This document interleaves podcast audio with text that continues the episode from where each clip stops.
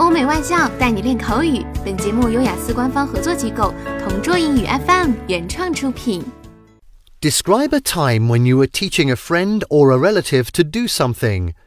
You should say who you taught, what you taught him or her to do, how easy it was to teach him or her, and explain how you felt about teaching this friend or relative. Last summer holiday, I had spent a wonderful time with my relatives, particularly my cousins. Today, I would like to share with you a skill I taught. So, I have taught my cousin how to play a guitar. My cousin named Anna has a soothing and gentle voice, so playing a guitar perfectly matches her. Since then, she has been asking me to teach her. So when we got time, I seized the opportunity of teaching her.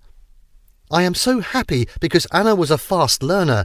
She easily picked up the basic steps of playing and basic chords of a guitar. I guess a factor that made her learn that easy is her desire and passion to learn.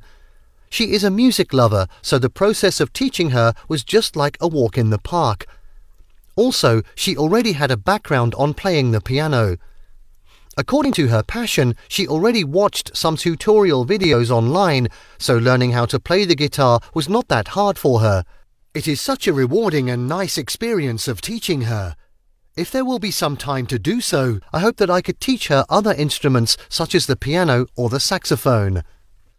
OK，以上就是今天口语话题的全部内容。想要免费获得雅思口语完整题库的小伙伴，快来关注微信公众号“同桌雅思英语”，回复关键词“口语题库”就可以啦。